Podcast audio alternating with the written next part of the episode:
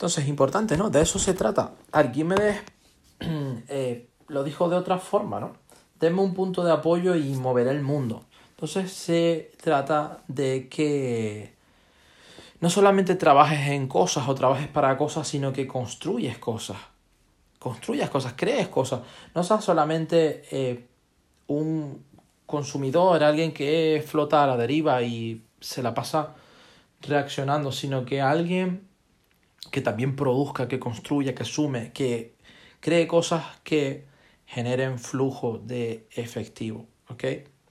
Ahora hay compañías muy interesantes hoy en día, hay empresas muy interesantes hoy en día que tienen ese modelo de negocio. La franquicia pues era un modelo de negocio de, de la era industrial.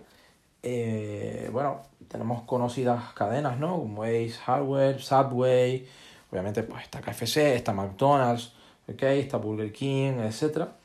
Eh, que son, eh, bueno, la franquicia es una red que, bueno, pues sus sus propietarios y el equipo, por así decirlo, trabajan todos bajo un mismo sistema, ¿ok?